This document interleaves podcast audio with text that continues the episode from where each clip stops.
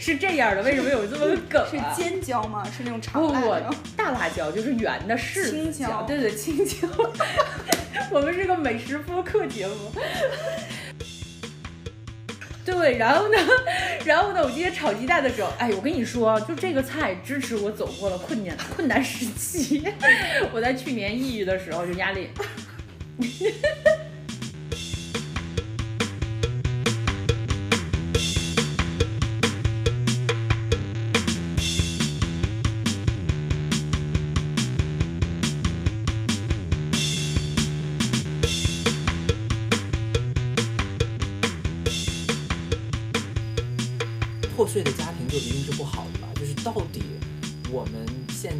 这个社会里面，大家认为的普遍的家庭的状况，应该是一个什么样的？就是那样的家庭就一定是好的嘛？我觉得对对对，这个也是我今天来想要聊的东西。是。然后再一个呢，就是我觉得孩子一定要是父母关系的结晶嘛？就是我觉得把孩子等于父母关系的结晶这件事情，当然在一定程度上面是对的，但是，嗯，假如就举嗯简单的来说一下，我们现在这个社会确实，我们去看的时候会发现。孩子在很多情况下，他确实体现出来了父母，比如说他家庭当中的那个呃教导的状态啊，或者家庭当中生活的状态，或者父母的呃背景、阶级或者是知识程度，都能在孩子身上体现出来。在这个程度上面来说，孩子确实是父母的结晶。但是，这个结晶就真的是这么理所当然的吗？就是，嗯，其实我觉得可能，呃，要解开像西西刚才的那个心结的话，可能第一点就是我们要去认知到说。嗯，家庭有很多种形式，就是不单纯的只是只有那种，呃，打磨出来的那种，就比如说，嗯，异性恋中产的幸福美满家庭，呃，比如像中国的话，那可能就是中产独生子女家庭。然后，如果要是就一定是最好的，或者说另外一个状况就是我们在心里面深信，心里面扎根深信自己孩子一定就是父母的结晶，就是我一定是父母关系的体现。这件事情，我觉得我不知道，想问一下，看你们是就是作为当事者来说，你们是怎么看的？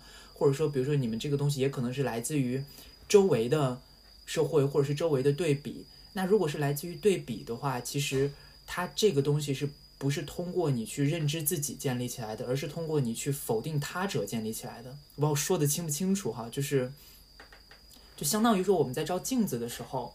或者我们相当于，假设现在这个社会没有镜子，我们在认知自我的时候，我们是靠我不是这个人，我不是这个人的方式来认知自我的，而不是靠我是说哦，我就是这样的人来认知自我的。就比如说像你们在认知你们的家庭对你们的影响的时候，你们可能会觉得说哦，我不是那样的家庭，我不是那样的家庭，而你从来没有想过说从自己的家庭真正的那个状况当中去找到说我自己这个家庭到底它的呃本身的核心的那个。特征是什么？你们有在听吗？有有有有，我们在听，我们在深度的思考你提出的这个问题。是但是呢，就是我觉得咱们可能说的不是特别一样。我我我，但我的理解啊，就是我刚才说的这些，可能是因为，嗯，就比如说作为我这个人的存在，但是肯定是因为他们的结合导致我就是物理性的来到这个世界上。对。然后呢，因为在小的时候，可能是在没有嗯别的情况下，是需要通过外力来进行成长的。就是那最开始，那肯定是因为父母嘛，是他们就是逐渐的，就是带着我们一步一步的成为可能现在的人。所以我们现在身不管是身体里，还是就是一些想法，多多多少少都会受到他们的很大的一部分的影响。所以我就觉得。嗯，这个是不可避免的一个结果，但是就像你刚才说的，其实我今天来这个，就我今天来跟你们聊，其实我我就是很想说的一点就是说，嗯，就是什么样的家庭状况会导致人这个就是咱们这个人现在是什么样的？可能不是说嗯单亲家庭或者是父父母失和就是一个不好的事情。我其实我今天来就挺想聊这个的。对，是很多方面的一个原因，综合性的一个影响。对对对，嗯，哎，你们觉得，就其实从刚才那，其实刚才说的那段可能有点就是太抽象了。就是从一个特别具体的例子上面来讲的话，你们觉得，嗯，你们会羡慕那些，比如说，呃，家庭状况就活得很顺的那种人吗？我的话，其实原来是有的。嗯，我曾经很小的时候，为什么是哎？对，上次咱俩聊的都是嫉妒啊。其实我觉得我的嫉妒心并不重，但是我什么心重呢？我羡慕心重。对，就是上次忘了把这两个分开的说一说。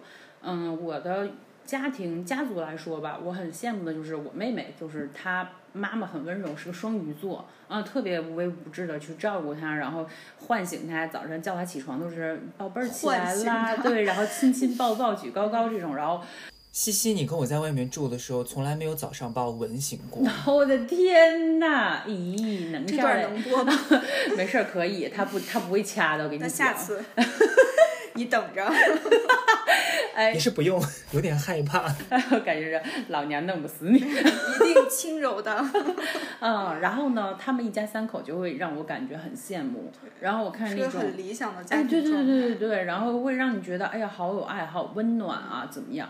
但是后来我想了想，就是你你的功课就是在你离婚之前选的，你那个爹妈就是那样爹妈，就不把你打醒就不错了，就是一定要赶紧赶紧知道这类的。然后呢，我当时会会有这种想法，就是，呃，但是我没有在意这个，就是家庭是否就包括择偶也是一样的，我没有去想说我一定要找个什么样的，而。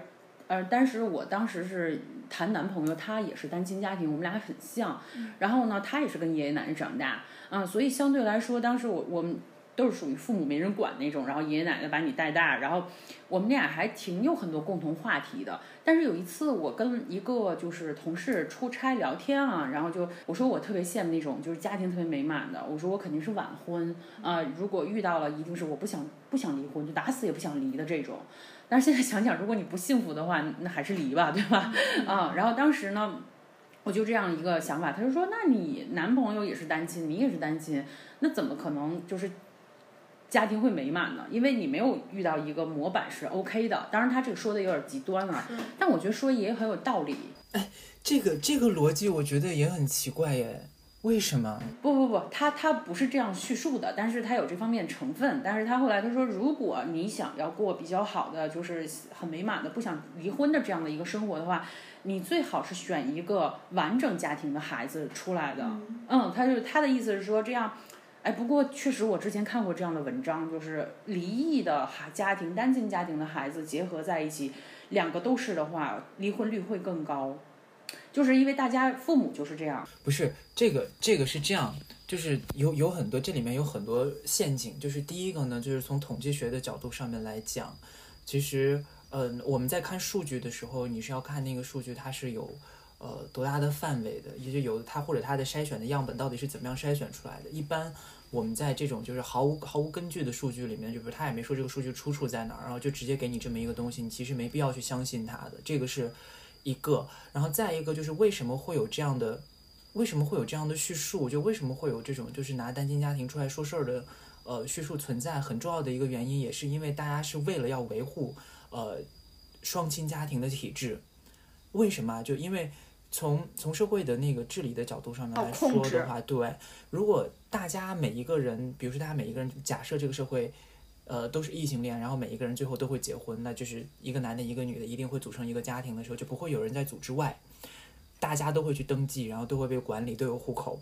但如果你在这个，如果你不结婚，或者你是单亲的话，或者你比如说，呃，在离异，这个时候你就变成了，比如说高龄单身的时候，你其实就已经不在那个，比如说这个社会上面有一百万个人，然后大家都结婚了，那我只需要去管理五十万个单位。然后，如果他们再生了孩子，比如说一百万人里面再包括相对相对应的孩子，那我可能只需要管三十万个单位。所以，但其实如果你要是分开的话，那我在管理的成本上面就会变得特别高。所以在一定程度上面来说，从这个社会管理的角度来说的话，其实大家都去结婚是对于社会来说管理是最方便的一个做法。这其实是很懒的一种方式。这种方式就去，他会去抹灭掉人跟人之间的那种，因为在我的概念里面，我觉得人跟人的关系永远都是短暂的流动的，就是没有那种所谓的。长久的关系，你是要不断的在那个长久关系当中摸索的，就你的关系也会变，就哪怕你们两个之间是一个特别一开始很好的关系，很稳定，但这个关系慢慢慢慢也会变成别的关系，所以那个关系永远都是一个瞬时的、短暂的一个状态。这个我们已经挖了好几集的坑了，就我觉得可能还是跟时间的概念是有关系的，以后我们可能还会在回来聊，对。但是像这种，所以现在社会里面，这个普通的就是一般的大众话语里面，大家就会去强调说，哦，那那个，嗯，结婚的话就就去强调那个所谓的呃，有爸爸有妈妈才是为美满的家庭这样。对，然后最好呢，就是这个爸爸妈妈要特别疼爱这个孩子，他有资本去养这个孩子，孩子想干嘛都可以很自由。然后，嗯，对于孩子来说，教育他的方式就是说，呃，你一定要去相信你的爸爸跟妈妈一定是爱你的，就是不论在任何状态下，他们的爱是无条件的，然后他们一定会给你最好的，因为母爱是天性，父爱是天性，就是他们会把这些东西自然化。然后自然化之后，就会让你理所应当的觉得说，哦，爸爸应该爱我，妈妈应该爱我。然后这个其实就是我刚才说的那一段特别抽象的东西，具体讲下来的意思，就是我觉得可能你们需要去看到这个事儿，就是不是说单亲家庭是不好，而是说，呃，单亲家庭其实有的时候在我们这个社会上面是被用作社会管理的一个道具，嗯，一个工具，嗯。所以我觉得这是个阴谋论，是吗？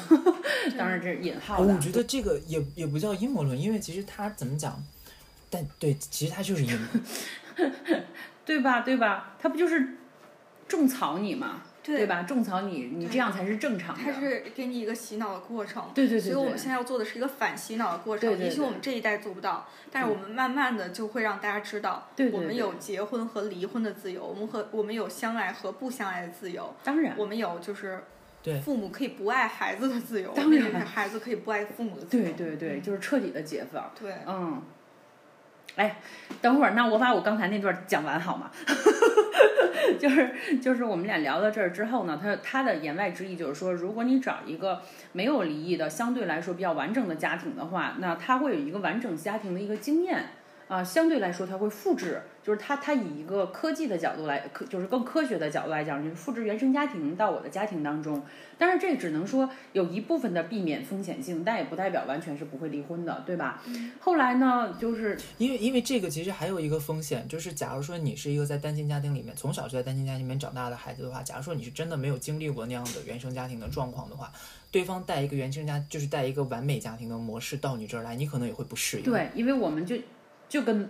门当户对一样嘛，对吧？就是说，为什么大家都要找门当户对？就是因为我们阶级是一样的，我们从小接触的人事物、规矩各方面的世家往来都是一样的，所以我们有共同语言，对吧？其实以以我明白你的这个意思。呃，就今天来说，我们只是客观的去分析这件事情，并不是说它好与不好啊。那么当时只是有一个这样的提议，当时我确实也觉得他说的很有道理。后来呢，但是我这个人是是没有什么目的性去找。自己另一半的，只要是看对眼了就可以了。当然，这个这个呃，回头再再挖坑吧啊。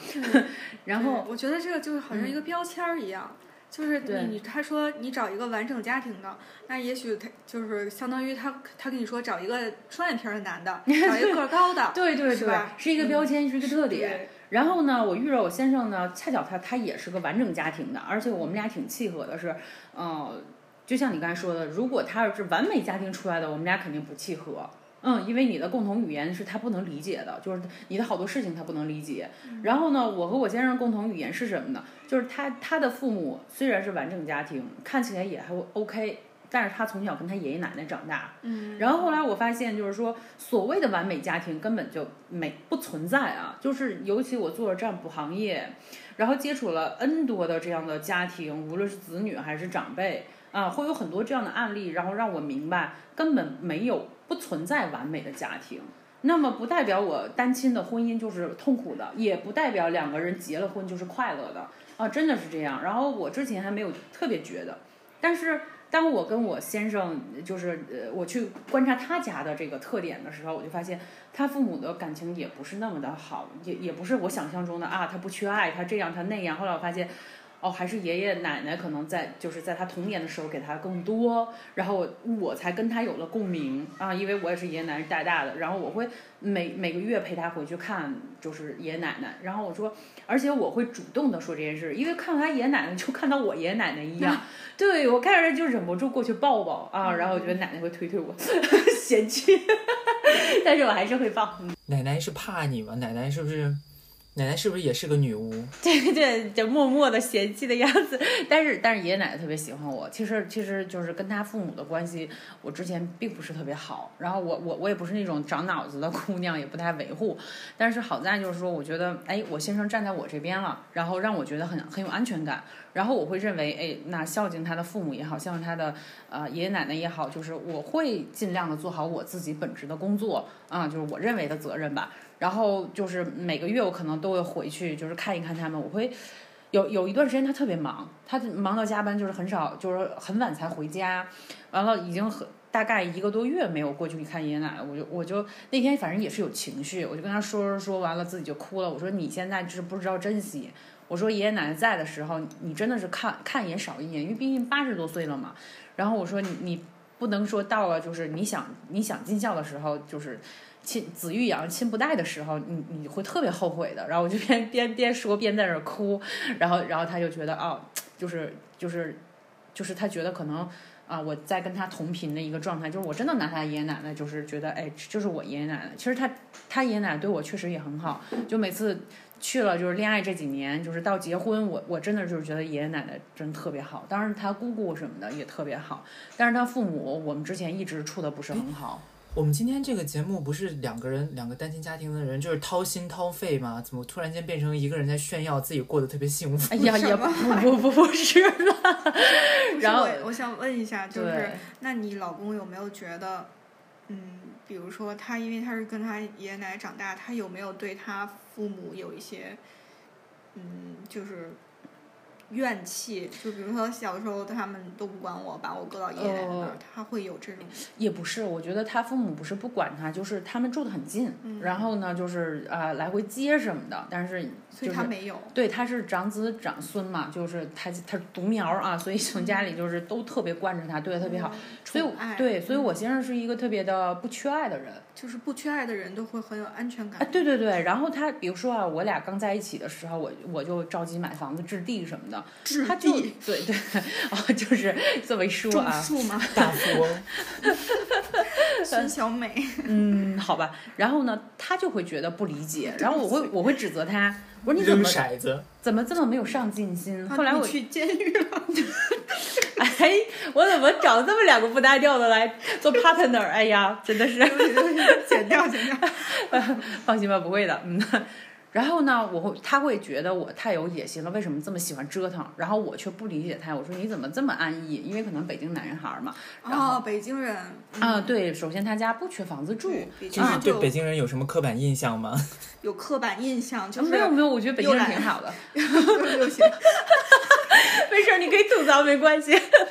对，对，又懒又不爱那个什么，还嗯，对对，会会有，但是就是我可能就是觉得认识对对对，认识我先生之后，我我就把这刻板印象摘掉了。就是我觉得他，对对对，他完全让我觉得是并没有那么有优越感或怎么样。后来我发现我周边他没有就是被宠爱小孩啊，没有那种坏毛病。对对对，但是但是每个人，我我我想在这儿说一段啊，就是说每个人都有原生家庭或者原始创伤，这是我我认为的，就是我们一些不幸福推到了这个童年或者怎么样，就无论你是单亲家庭，还是你幸福美满的家庭，还是你满满的爱的一个家庭，我们都会有。这个不 OK 的地方，然后也会觉得自己委屈的地方，所以我觉得就不存在完美。任何一段关系或者家庭，你一个人住也好，或者或者是你单亲妈妈也好，就我曾经那么羡慕，就是只要是父母双全或者是很美满。后来我发现，真的不是这样，很多是表面。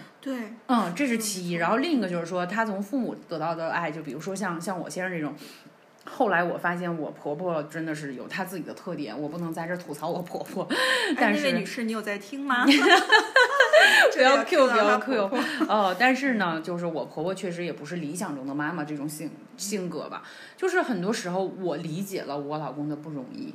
啊，我会接触他之后，我觉得哇塞，不是说像我单亲的我就受了多少多少委屈，他这样也没比我好到哪儿去呀。你公公应该也挺。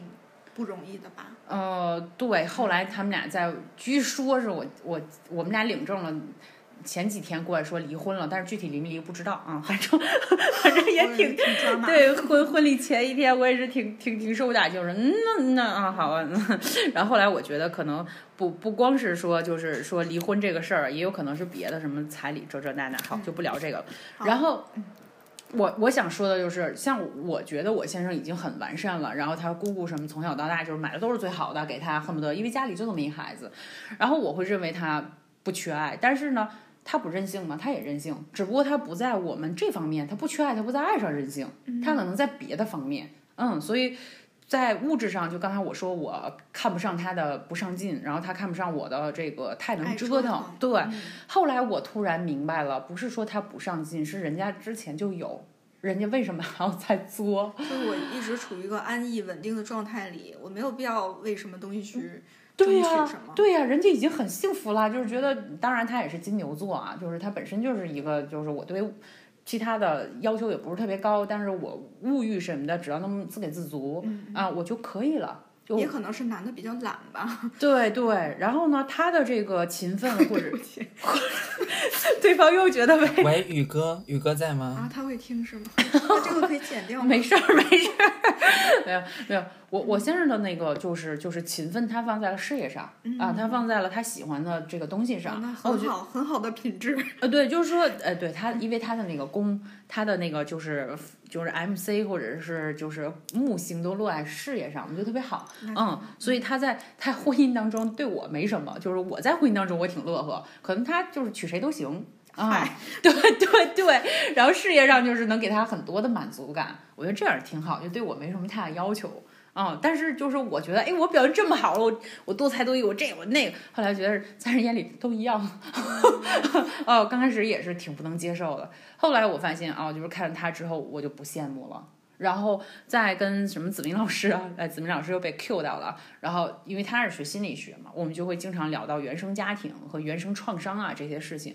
然后他在说，我在我在，因为我对他还是很多崇拜感的，我说嘚嘚嘚嘚去去说一些。他说，你不要看我这样，是因为我童年的时候怎么怎么怎么怎么样形成了。啊，就我因为有一个什么什么样的妈，就是比如说不讲理啊，或者比如这个这个那个，才能练就我今天。所以我觉得都没有什么表现表象中的这么完美、这么好的人生。就无论你是单亲还是还是双亲，还是你集宠爱于一身，你终归有自己那个功课要做。对，嗯，我们也不是要说，就是单亲家庭一定有他的，就是不是要我们在翻案的时候，就比如说我们在尝试去反洗脑的这个过程当中，我们没有必要特别激进的把那个单亲家庭完美化，就说单亲家庭也是很幸福的，而是要说单亲家庭跟双亲家庭其实一样的，都有好有坏，然后这个其实才是呃最普遍的一个状况，就我们要去看到现实。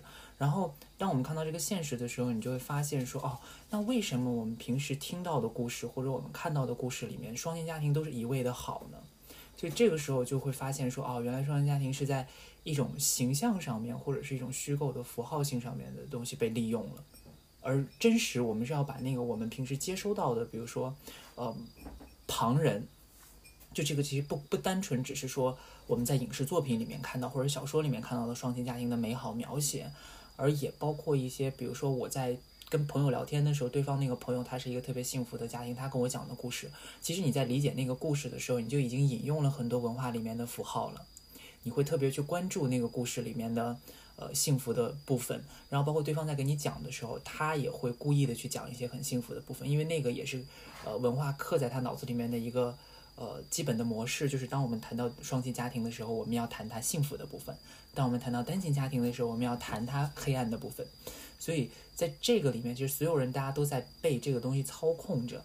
然后我们可能反洗脑的过程，不是说真的去反洗脑这件事情，而是跳出这个框框来看这件事，就其实都一样。我觉得这个其实也跟就是嗯性性少数群体在社会中的地位一样的。其实，对，就是就是单亲家庭可能就是 gay，就是大家可能对他这个 对对吧？刻板印象对，有一种刻板印象或者一种莫名其妙的。单亲家庭听到这件事情会开心吗？你们 那 gay 听到这个会开心吗？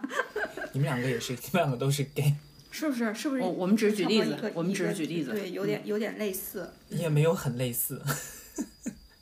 他他们身上是有共性的吧？不是这个地方，它其实有一个有一个有一个很很很很妙的差别，就是性这个事情，它毕竟是一个隐私的私密的故事，但是家庭是我们可以放开讲的事情，就是不但是可以放开讲，甚至是被鼓励讲的事情，所以在这一点上面，可能稍微还是有一点点区别的。嗯，是嗯，当然就是在接续上面来说的话，可能单亲家庭在现在的社会里面是属于双亲家庭下面的一个接续，但其实，嗯、我觉得我们想说的可能也是这个接续本身的问题，就它不是说，呃，一定就是双亲家庭就是本质的好，没有这回事儿。我觉得各有各的好，各有各的课题，就是甘蔗没有两头甜，你你选哪个都可以。但是我觉得通过节目的话，就是能让更多的人知道你有选择权。嗯，就是说我可以选择跟一个人结婚，如果那是你想要的生活，那么也不怕错啊，也不怕后悔。那么结完之后发现真的不合适，那该散也就是散，就是说你单亲家庭也没有什么过不下去的，无非就是你面对的是问题不一样而已。就是你看哪个你就是对你来说是能承受或者更快乐的，然后再去做选择。就我觉得现在社会还是挺开放的，就是包括我们能把这些。嗯，性别呀、心理学呀，然后这些乱七八糟都能拿到台面上来说，我觉得大家已经开始多元和接受了。我们说的可不是乱七八糟的，啊，我今天不是来吐槽我妈的吗？然后对呀、对呀、到现在一句都没说呢。我跟你讲，西西西妈是一个特别精彩的人，就是西妈真的很酷，就是从从我这个视角来看，因为我跟西西就是认识很久嘛，我跟西妈也是，虽然是最近才见的，但是一直你知道就是如雷贯耳。然后反正从一个外面的人来看的话，我觉得西妈真的是一个特别酷的独立女性的形象，就是一个我特别向往的样子，刻薄且强大。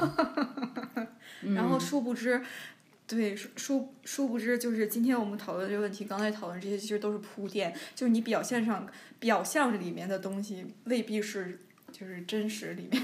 对，嗯，他他为什么会就是想吐槽他妈妈？我来从星盘上解一下，因为他的土星落在射手座上，然后呢，他妈是射手座，所以他妈妈跟他相处起来会给他给他很多的压力，嗯然后对他的他的月是天平，然后上升也是天平，宿命感又摆脱不了。对，然后呢，就是说月就是你的月月天平和这个上升天平，它的人格面具啊，或者是感觉啊，都很像天平，又感觉是乖乖女，很好摆弄，但实际内心是你别管我，你你内 不要干涉哪老子，对 对，然后表面是个乖乖女，所以就很抗争，所以这就是为什么刚才他说他跟妈他妈生活在一块儿的时候，嗯 你竟然跟妈妈生活在一块儿，嗯对，这就可能我我就是内心的挣扎。嗯，所以你不是要吐槽小美吗？对我们管她妈妈叫小美。啊，怎么让我想起来小新美牙？美牙，没有，对，就是呃，我我现在就是想想分享一个最近发生的事情吧，就是我觉得这个东西是。嗯，怎么说呢？就刚才我们一一直谈到的是原生家庭的问题，嗯。那么就是不仅是我和我我妈妈的关系，也有我妈妈和我姥爷的关系，因为我我姥姥就在两年前去世了，哦所以我姥爷现在是一个人。然后我们每个星期六会雷打不动的早上起来去向我姥爷请安，嗯，然后姥爷现在跟保姆住在一起，而且我姥爷其实跟我妈非常像，嗯所以我现在就担心我会不会以后也跟我妈非常像，嗯。就是这种一代一代就就是莫名其妙的纠缠。原生家庭复制，对，现在我就会给大家，我觉得西西可能以后当将来会担心的是我变得跟他妈越来越像。对，其实他跟我妈真的很像，郭立夫跟我妈妈非常像，嗯就是就是那种刻薄，那个强势且刻薄，没有没有不是不是没有我没有很强势，好吧？没有很强势，我觉得对我 没跟有很刻薄丽夫对能够做朋友的原因，就是因为我们两个特别喜欢说别人的坏话，然后干得漂亮。然后我们两个又都特别怂包蛋。对，就是只是私底下就从大学的时候就是受了委屈，私底下捣哎鼓一会儿，你们俩认识是怎么认识？多少年了？大概有八百年吧，对。妈爷子一块儿共修过呀。对对，可能几生几生几世有纠缠的那种，嗯，呃，没有。这一世这一世是大学同学，应该是今年认识的零零九九年，对，对，十年十一年了，嗯，十一年了，对，数学也是 差。你们俩这数学，觉得非常差。二十减九等于十，也是挺厉害。请问你是怎么考到日本东京大学的？我们又不考他学数学，的不是数学专业，对，好嘞，好吗？嗯那我我说到哪儿了？对，说到我妈，对，就是我觉得我我妈和我姥爷最近发生了一个矛盾，嗯就是我姥爷现在不是一个人，挺孤独嘛，嗯，然后他他生活的他那个，嗯，他住在那种老叫什么，嗯，干休养老所里。院是吗？啊，干休所。什么不是 养老院？干休所就是他们有个小院子，然后里面住的基本上都是老人吧。然后他们嗯每天嗯就是有一些娱乐活动，比如说在小花园里打麻将。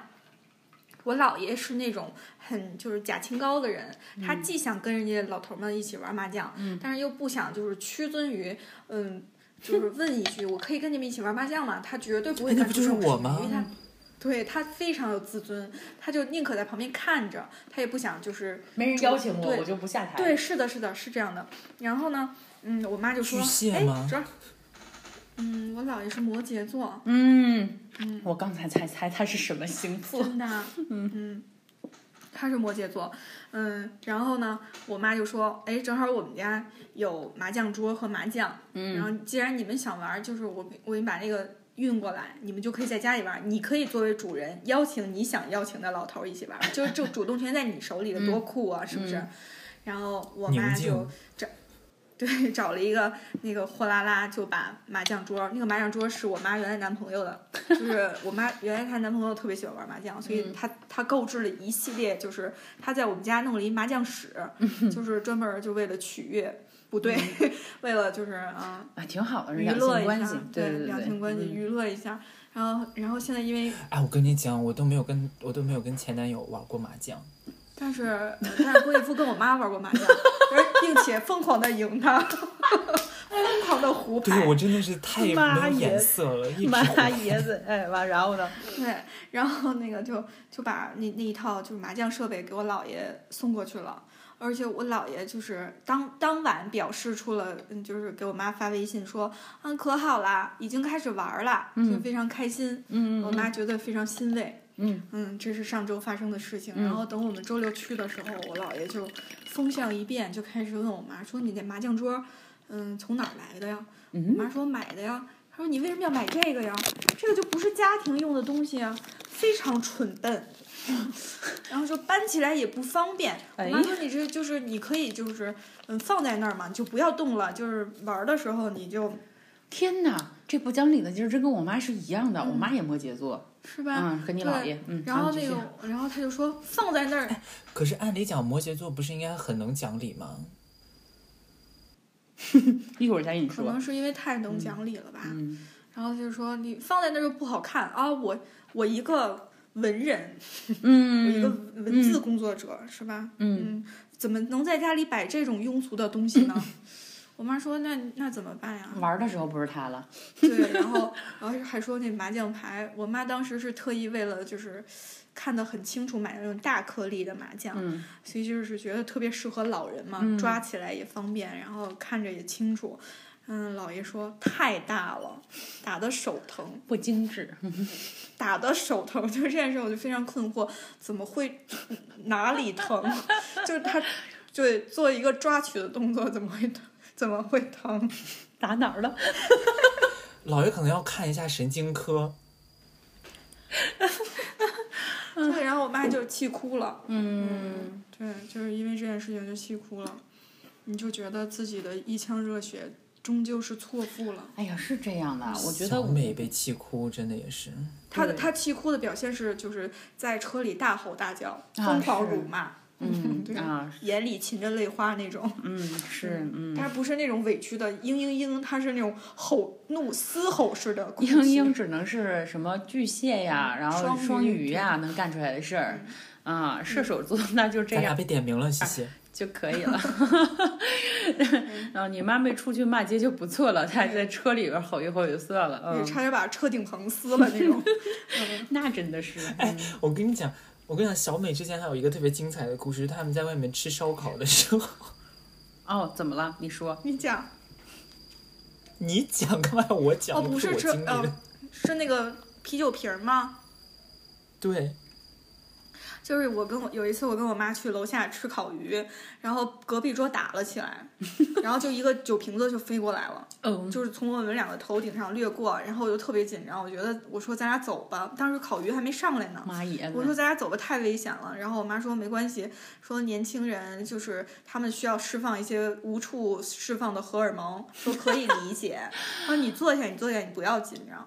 嗯，对，射手座嘛，永远年轻的，嗯。哦，所以我觉得他怎么一点都不害怕呀？我都快吓死了。天哪，射手座是最爱冒险的啊，探险家。我们喜欢极限运动啊，有一些那没有，啊、有一些射手他也要看其他的星星落哪儿，但是有一些极端的 射手是特别喜欢极限运动，然后跳伞啊，然后滑雪什么的。